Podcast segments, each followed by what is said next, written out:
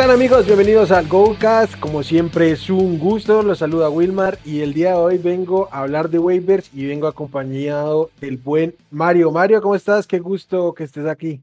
¿Qué onda Will? ¿Qué onda bandita? Espero que estén bien, que hayan pasado este apocalipsis que estuvo medio pesadón. Un gusto, un gusto estar por aquí contigo Will. De perdido aquí para rebotar un poquito los waivers, mucho o poco que hay ahorita, ¿no?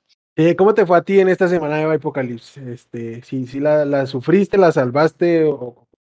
Hubo de todo, digo, yo creo que de varias, tantas pocas ligas que tenemos todos, este, en algunas nos fue bien. Hay en algunas ligas que incluso, ahora sí que dicen que, que si no, no sufriste, pues no, no, no tienes pues de los mejores jugadores, pero digo, hay algunas que donde sí sobreviví, AJ Brown por fin me, me levantó varios equipos. Este, yo creo que, que estaban un poquito ahí las esperanzas, pero, pero se logró sobrevivir en la mayoría, hasta eso.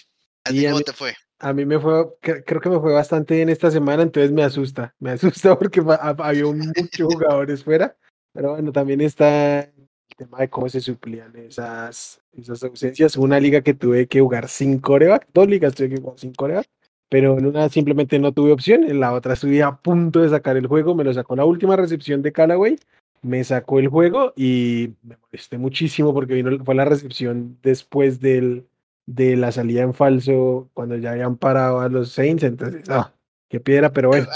Era aquella liga que tenías a Dalton. Sí, tenía a Dalton y, perdí por un punto por, con, con esa última recepción. Bueno, yo, yo, creo que todavía, todavía queda camino por recorrer. Yo creo que todavía nos podemos levantar de varias ligas. sí, ahí vamos. Eh, Mario, vamos a hablar de waivers. Es una semana súper difícil para hacer waivers, o más que difícil, realmente no hay opciones. Si tienen problemas, van a seguir en problemas, porque las opciones que tenemos hoy son bien complejas, un poquito eh, profundas, si, si queremos verlo así, o muy este, concretas de situaciones que pueden pasar. Pero bueno, empecemos, empecemos con los corebacks. Eh, ya lo hemos dicho aquí con Charlie y el tema de filosofía de cómo son los, los waivers de, las, de la posición de Corea, básicamente es streamear, streamear Corea. Eh, o por reemplazo o porque ya de plano es la estrategia para manejar la posición. Y obviamente creo que el streamer de la semana en esta posición tiene que ser Daniel Jones, que visita a los Kansas City Chiefs. Sí, no, de acuerdo totalmente. Vimos cómo Tenehill pues, realmente pudo levantar sus puntos. No tuvo mal juego. Eh, y yo creo que Daniel Jones puede ser buena opción. Eh, digo, vemos ahí que tiene el cuerpo de receptores medio lesionados, pero de que puede sacar la bola con Engram, con Chapar, si ya está de regreso por fin, Slayton, yo creo que puede ser muy buen juego para, para Daniel Jones. Sí, y viene de un juego como medianón, 18 punticos, este, en un juego contra Carolina que realmente no necesitó soltar el brazo. Yo creo que contra los Chiefs va a tener que soltar un poco más el brazo. Y bueno, ahí es donde vienen los, los puntos. Así sea garbage time, lo que sea, entonces creo que ahí hay, una oportunidad. Los Chiefs son la penúltima defensiva contra los, los corebacks. Entonces, si hay, si hay, si tienen que suplir a, la mar puntualmente o si por ahí van con medio seguridad de cara, entonces pues ahí hay una buena opción. Creo que es la mejor opción de streamer esta semana. Eh, pero tampoco es como para decidir siento a, los titulares. ¿O, qué, opinas de eso? No, digo, ya, ya te va a regresar el un Prescott, ya te va a regresar un, un Josh Allen. Realmente no vale la pena, obviamente, sentar a, a los corebacks top 10 por, por uno de ellos. No, digo, si realmente te, te va a descansar Lamar, te va a descansar si es una liga y tu coreback es Carr, que, que si hay ligas que hay gente donde tiene a Carr que no le ha ido mal esta temporada. Sí. Pero pues puede ser buena opción para, justamente para cubrir ese espacio esta semana. Exacto. Y con eso, pues, obviamente va a la mano de que no se vuelvan locos ni en lo que le metan a waivers, incluso si lo quieren dejar pasar a agencia libre, yo no lo vería mal. Eh, este, porque pues es renta de, una semana muy probablemente con, con Daniel Jones. Otro coreback mucho más profundo, no sé qué tan streamer sea, pero por ahí en alguna necesidad podría cubrir, es el caso de Carson Wentz en duelo divisional contra los Titans que acaban de secar a Mahomes pero no es la realidad de esta defensiva. Los Titans le permitieron a Josh Allen, le permitieron a prácticamente a todos los coreanos con los que se han enfrentado. Sí, no, de acuerdo. Tennessee realmente en la parte de, atrás no cubre nada. Como dices, fue un espejismo este partido. Realmente yo pensé que iba a ser, digo, no pensé que fuera a ser tan abultado para, o ladeado para el tema de Tennessee. Y más con esas bestias que tiene Kansas con, con Hill y con Kelsey, ¿no? Pero sí, yo creo que Wentz esta semana puede ser muy buena opción. Eh, ahí tiene a Pittman. Jonathan Taylor también está teniendo muchos más targets. Creo que Heinz solamente tuvo uno y eso que es su, su rol principal. Pero sí, Wentz yo creo que puede ser muy buena opción esta semana, aprovechar esos pases profundos que le puede tirar a, a Pittman. Sí, de acuerdo. Cambiemos de, de, posición, vamos con los running backs. Voy a empezar con los running backs porque Miles Sanders salió a agarrar volumen en Filadelfia y me lo mencionaron. Este ah, no había tenido volumen y justo cuando tenía se va. Claramente el que está ahí detrás es Kenan Gainwell, compartió backfield con Boston Scott pero creo que aquí el tema es muy claro, o, o cómo lo es tú, Mario.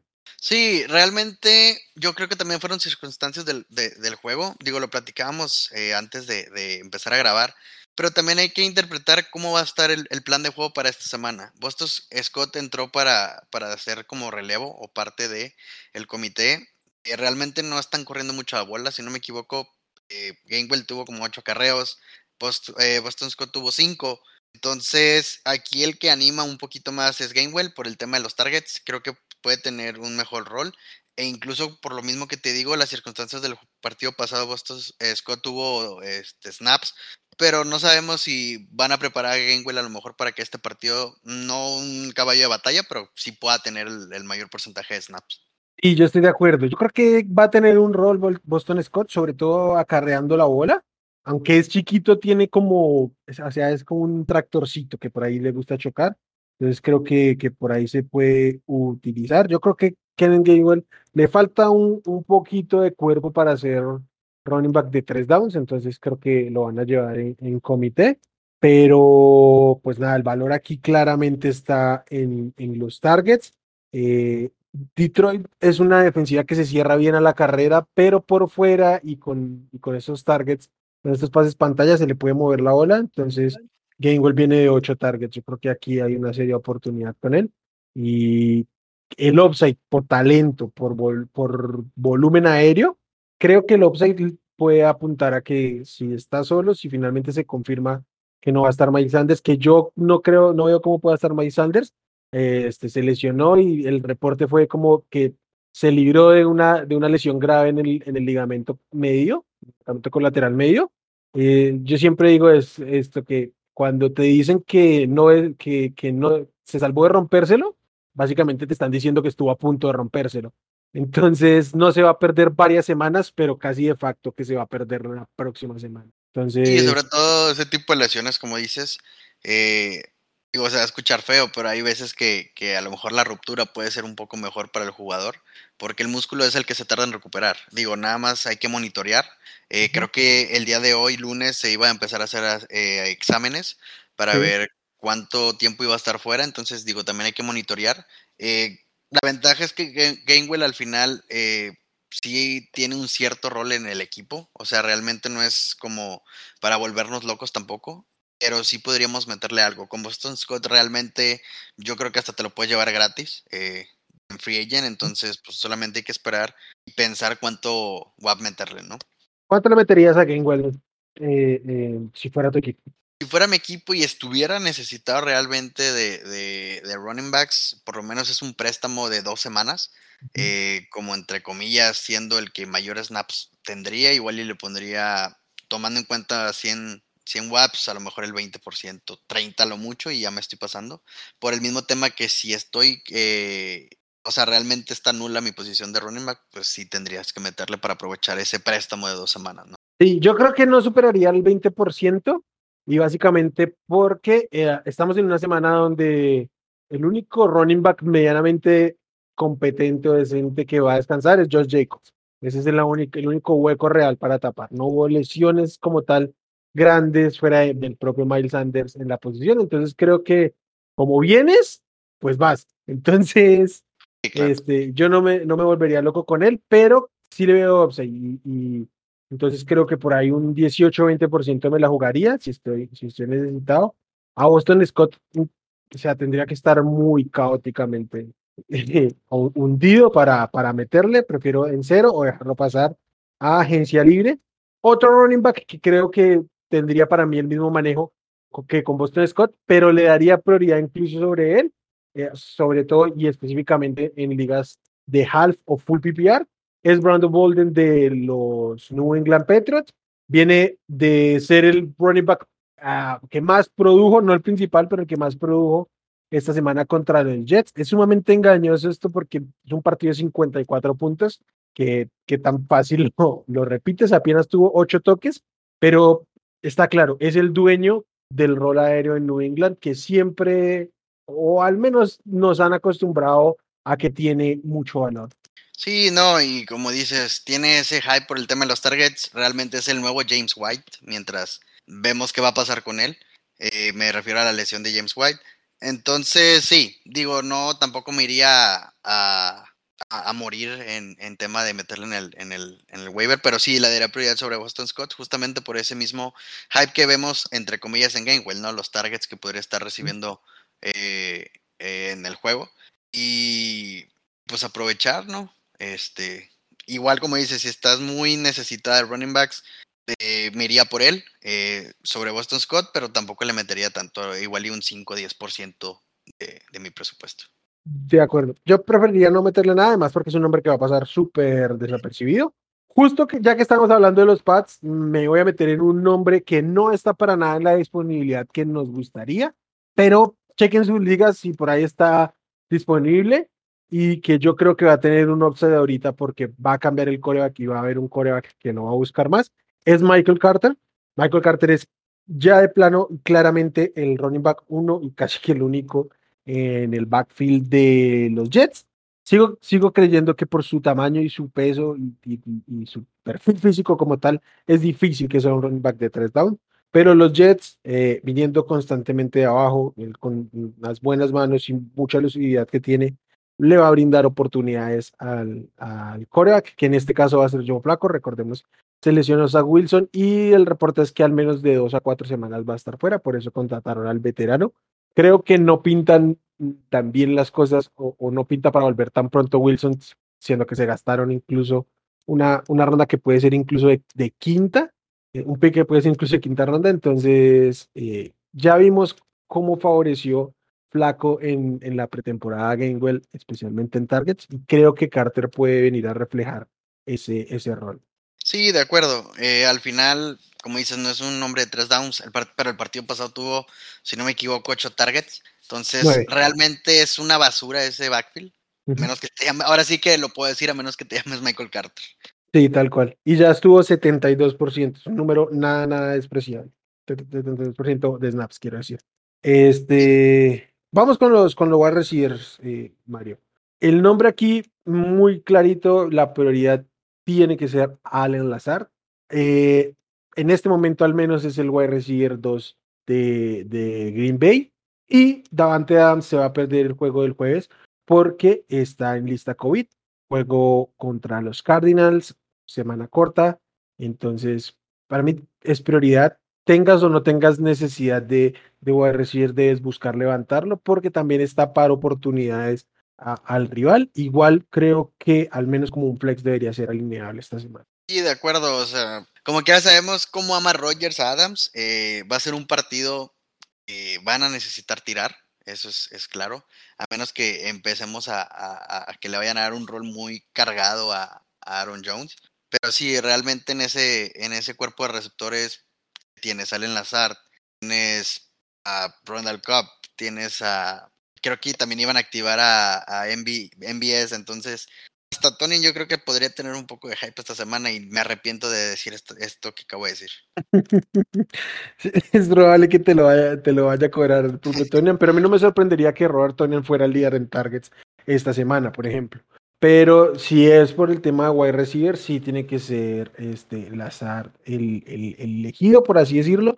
Ese rol de wide receiver 2 en Green Bay ha, estado un poco abierto, creo que empezó eh, fuerte en BS, en algún momento destacó un par de juegos eh, Randall Cobb, pero en este momento claramente es, es Allen Lazar.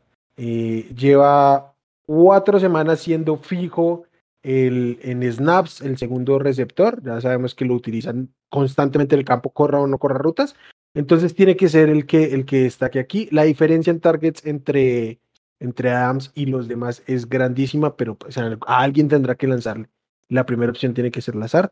Y además tiene el upside de las jugadas grandes que tienen casi todos los wide receivers que jueguen con, con Aaron Rodgers, pero pues él especialmente. Entonces, para mí es prioridad de waivers. Si no tienen necesidad de running back, tiene que ser prioridad incluso por encima de los running backs que están aquí disponibles, y, pero igual, tampoco se vuelve loco porque también no necesariamente es una renta de una semana, pero su mayor valor va a ser durante esta semana. De acuerdo. Otro wide receiver, otro wide receiver que terminó siendo el wide receiver uno por las ausencias que tenía al lado, y es Darius Layton de los Giants. No está Kenny Goladay, no alcanzó a estar Sterling Shepard, Kairi Stoney es probable que tampoco juegue, Saquon Barkley todavía le falta para regresar. Creo que esta ofensiva en este momento es Darius Layton y Evan Engram con lo que eso signifique. Entonces, pues da, hay que nombrarlo. Es el wide receiver principal y prácticamente único en su ofensiva. No, de acuerdo. Y como mencionamos hace unos momentos, eh, con Daniel Jones van contra Kansas. En teoría, y podemos suponer que va a ser un tiroteo, eh, porque van a tener probablemente que venir de atrás. Entonces, pues sí, hay que aprovechar. Si no me equivoco, tuvo siete targets, ocho targets el partido pasado. Hubo nueve targets. Nueve targets, entonces pues hay que aprovechar que no hay nada en ese cuerpo de receptores más que él. De acuerdo, el otro que estuvo ahí fue Dante Peris. Dante Peris de hecho tuvo mayor, mayor cantidad de puntos fantasy, pero lo hizo en apenas cinco recepciones. La diferencia pues claramente es que Peris anotó. En cuestión de snaps fue Mm, por bastante el que más estuvo en el campo es Leighton, líder de targets, líder de snap, líder de recepciones, entonces eh, hay, que, hay que tenerlo ahí en la, en la mira. Creo que también puede ser un, flex, también por su perfil atlético y su estilo de juego tiene, pues lo que les decía con, con el azar, el, el potencial de hacer jugadas grandes, entonces son como estas definiciones explícitas de lo que es un flex, la oportunidad de, de que te hagan algo grande. Y vamos con los Tyrants. Ah, ya lo hemos dicho, los Tyrants eh, que, que recomendemos aquí seguramente van a ser streameables más que nada. ¿Y cuál es la, la apuesta? Pues ir por las defensivas que permitan puntos a los Titans, eh, que para mí es prioridad en la posición para esta semana, es Hunter Henry de los Patriots, que viene cuatro semanas consecutivas anotando touchdown. Va contra los Chargers, que es la defensiva que más puntos permite a, la posición. Sí, ah, también hay que aprovechar que poco a poco Mac Jones está agarrando la onda dentro de la NFL. Yo creo que en, lo personal es de los, puede ser el primero o el segundo, obviamente quitando a Lawrence, que mejor se ha visto de los novatos. Eh, ha, ido de, menos a más. Y también se ha aprovechado mucho en, en, en Red Zone a Hunter Henry. Eh, como dices, lleva cuatro partidos anotando touchdowns. Entonces, pues hay que aprovechar. Eh, van contra los, los Chargers y, y un, pase o un par de pases de touchdown podría haber, ¿no? Sí, yo creo que debe perpetuar esta, esta racha de, touchdown. Como decía, lleva cuatro semanas consecutivas anotando. Eh, no sé por qué motivo, qué carajos sucede con Jacoby Meyers, pero simple y sencillamente le es imposible encontrar la zona de anotación. Mm, no, no, a mí no me lo recuerdo. Llevan dos semanas o que se queda en la 1, le hacen una interferencia de pase en la 1. No, no, no, no. ahora, ahora sí que yo creo que el más feliz vamos a ser todos nosotros y anota más que él. Y no, está, ah, qué, qué complejo. Creo que no, sé por dónde va el número, pero es el receptor con más yardas consecutivas sin anotar touchdown. No sé hasta dónde vaya a llegar esto. Esta semana lo veo complicado. No así para Hunter Henry. Creo que si hay un touchdown va a ser de él. Entonces yo sí creo que es la opción. Otra opción que es streameable lo fue la semana pasada enfrentando a los Ravens. Anotó, se volvió absolutamente loco con apenas tres targets. Y es CJ Usoma de los Bengals. Sí, digo, vimos ahí un touchdown de 55 yardas y otro también fue uno, uno de los grandes, eh, de grande yardaje a lo que me refiero. Entonces, sí, vas contra los Jets. Eh, si queremos comparar en temas de, anotaciones con Tyrants, pues Hunter Henry las acaba de anotar. Entonces, sí, sí, en, medio del campo yo creo que es de las mejores opciones que tiene. Realmente Boyd no se ha visto muy bien como quisiéramos en las últimas semanas. Y la opción del medio de campo puede ser a Samoa sin problema. Mario, tengo una pregunta. ¿También te parece el orden como los puse Hunter Henry y después Yusoma te, te cuadra? Sí, sí, yo me iría primero por Hunter Henry. Eh, yo creo que puede tener un poco más de targets por encima de Samoa. Digo, como, como dices, si comparamos, Samoa tuvo tres targets. Hunter Henry creo que tuvo cinco o seis. Entonces, digo, al final, pues hay que aprovechar en formatos PPR el tema de los targets. Y más si, si los puedes asegurar con, con más posibilidad de poderlo anotar digo, si tomamos en cuenta que Samoa anotó un touchdown de 55 yardas y Hunter Henry realmente su mayor eh, uso en, temas de touchdown es en zona roja, pues yo creo que hay más posibilidad de que Hunter Henry nos haga eh, un touchdown que a Samoa. Pero realmente los dos son buenos para esta semana. Y hay un tema aquí y es que hay gente que está muy hypeada con CJ Usama. Yo creo que es un tight end competente, pero si vamos a hablar de talento, no hay la más mínima comparación. Hunter Henry es un mucho mejor jugador que CJ Usama. Si vamos a hablar de situación, la competencia por target, si bien está Jacoby Myers que juega en el slot y se compiten eh, directamente los roles eh, intermedios, aunque contra Henry no necesariamente juega en el slot, se compiten los targets con él y con, con Brandon Bolden por ahí, eh, pues las oportunidades realmente de anotar y de, hacer jugadas grandes son más complicadas para Usoma porque tiene a Jamar Chase, a T. Higgins, al propio Tyler Boyd, que aunque no se ha visto mal, pues ahí está y a, y a este, al backfield. Cual, cualquiera de los dos, John Mixon corriendo o Samaya Perrine por ahí cachando. Entonces, eh, sí, creo que hay, hay, no sé, hay un poco un hype desmedido de ciertos, de ciertos lugares por Yusama. Mm, yo creo que puedo anotar y en base a eso lo recomiendo levantar, pero no esperen grandes cosas. Es un, Titan que no promedia más de 2.7 targets promedia solo una semana ha superado los tres targets. Eh, y pues nada, que esté en el campo no necesariamente significa que esté produciendo, ni siquiera que lo estén buscando. Entonces hay que mediar un poquito ahí como las expectativas. Y por eso prefiero a Hunter Henry. Igual hay unos nombres que quizá puedan estar disponibles dependiendo de su liga y puedan darle prioridad. Por ejemplo, el de Robert Tonian, que no se ha visto bien y en algún lugar lo han soltado. Yo personalmente en alguna liga habré soltado a Robert Tonian creo que para este juego de jueves debería ser prioridad eh, en la posición si es que está disponible. Y otro nombre que me gustaría traer y, ya hemos mencionado a todos los compañeros de él, es Evan Engram. Eh, como decimos, no hay mucho, mucho tema en ese cuerpo de receptores, digo, está Irene, pero al final lo, lo podrían usar bastante con, con, la poco, con los pocos wide receivers que tienen. Como dijimos, tienes a Pettis, tienes a, a Slayton, pero pues también te falta alguien por ahí que puede ser Evan Engram, ¿no?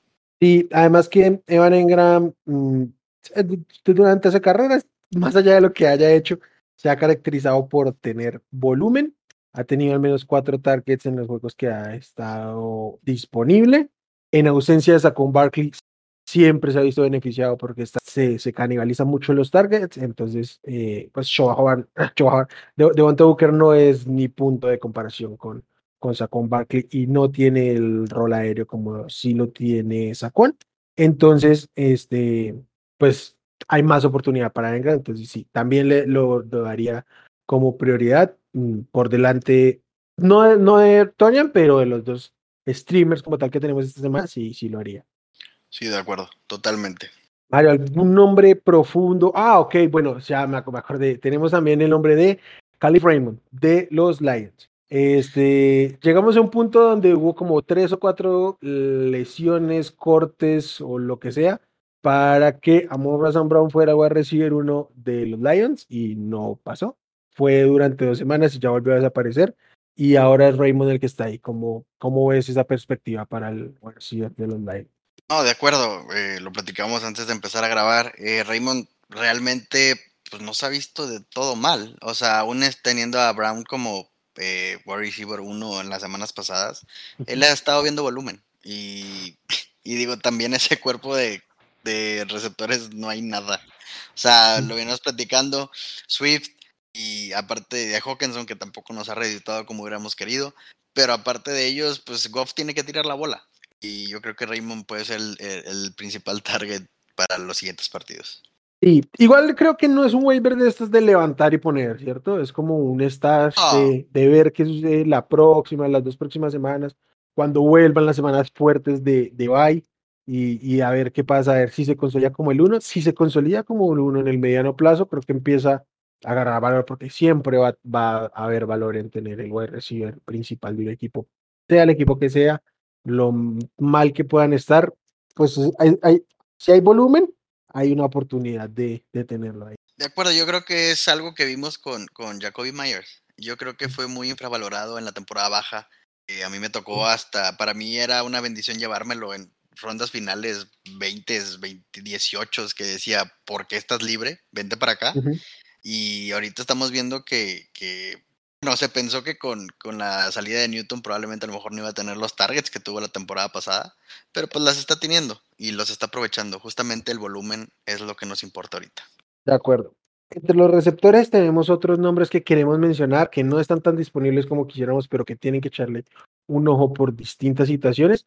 El primero, vamos a salir de esto rápido. Rashad Bateman sigue estando disponible en muchísimas ligas y eso no tiene por qué ser así, no tiene ningún sentido ni lógica. Ah, y pues nada, ya creo que ya está mucho eso dicho. No sé qué, Mario, tú qué más tengas que decir sobre Bateman. No, Bateman vemos que viene de un rol de menos a más. Eh, no comparemos el partido pasado, ¿verdad? Porque tampoco, tampoco fue el mejor partido de, los Ravens. Pero, pero sí, lo vimos en su primer juego como profesional, siendo o compartiendo, eh, siendo el target número uno con, con Andrews. Eh, los, los targets están ahí, tiene talento. Se pensó, y yo lo sigo considerando que a lo mejor durante avance la temporada puede agarrar ese rol que se, se habló tanto al principio de la temporada baja, principios de la alta, que se podrá adueñar de, de, ese cuerpo de receptores y ser el número uno. Marquis Brown realmente, si comparamos el partido pasado, pues lo que lo ayudó en temas de puntos fantasy fue el touchdown de 40 yardas, 50 yardas que se aventó. Pero en tema de targets, Bateman va a empezar a acaparar un poquito más. De hecho, yo me no me preocuparía del todo, pero creo que esos targets se van a ir ladeando poco a poco con, con Bateman y, y, Andrews podría perder poquito volumen de lo que ya tenía. Sí, yo estoy de acuerdo. Creo que creo que el, el mayor, el, el, volumen que más peligra con, con la llegada de Bateman es el de Andrews, porque Marquise Brown ha tenido un gran, un gran eh, año y creo que así se va a mantener. fue un partido muy extraño contra los, contra los Bengals. Vamos a decir también que los Ravens no están jugando precisamente bien, han tenido también un par de situaciones como de suerte que los han mantenido en ciertos juegos, pero él ha estado produciendo y ha estado jugando bien, entonces pues hay que mantenerle su rol de wide receiver uno del equipo, pero Bateman su, su, su rol debe ir en aumento, a ver cómo le sienta esta semana de descanso para que tenga más eh, información y más seguramente no más prácticas ni repeticiones, pero sí sobre todo lo que les digo, información para seguir consolidándose. Otros dos nombres que vienen de semana de bye y uno de ellos incluso estaba lesionado. Michael Gallup de los Cowboys mm, es el tercero en, en, línea de los receptores y este ya no es un equipo que pase tanto como lo esperábamos y como se vio el año pasado, pero hay que tenerlo ahí. Y el otro, la Vizca Chenol, que aquí en este podcast hay gente que todavía lo, lo apreciamos y esperamos cosas de él. Otros que ya no tanto, creo que cada vez está más dividido el tema con la Vizca. No sé cómo estés tú, Mario, ahí, qué opines de él y qué, si apostarías o no por, por la Vizca Me gusta el talento que tiene. El, su problema se llama Urban Mayer. Porque obviamente con la lesión de, la, eh, de DJ yo pensé que el rol obviamente iba a subir. Está más o menos, ahí va de, de poco a más, yo creo eh, sí lo podríamos, sí lo podría considerar para tener el roster. Obviamente no es alguien que debería estar libre, eso sí. Este, sobre todo porque ya lo vimos la temporada pasada, cómo puede explotar. Eh, como digo, tiene talento, entonces no me encanta cómo lo están utilizando, pero creo que el rol puede ir incrementando poco a poco. Creo que hasta se habló en su momento, Charlie dijo que hasta prefería a, Agnem, pero pues realmente la Vizca es receptor, lo tienen que usar como tal, hay que aprovechar su talento y todos sus, posibles usos, entonces podría decir que me sumo ahorita por él. Eh, yo ahí, ese es un, ese es un tren que voy a seguir defendiendo, el de la Vizca.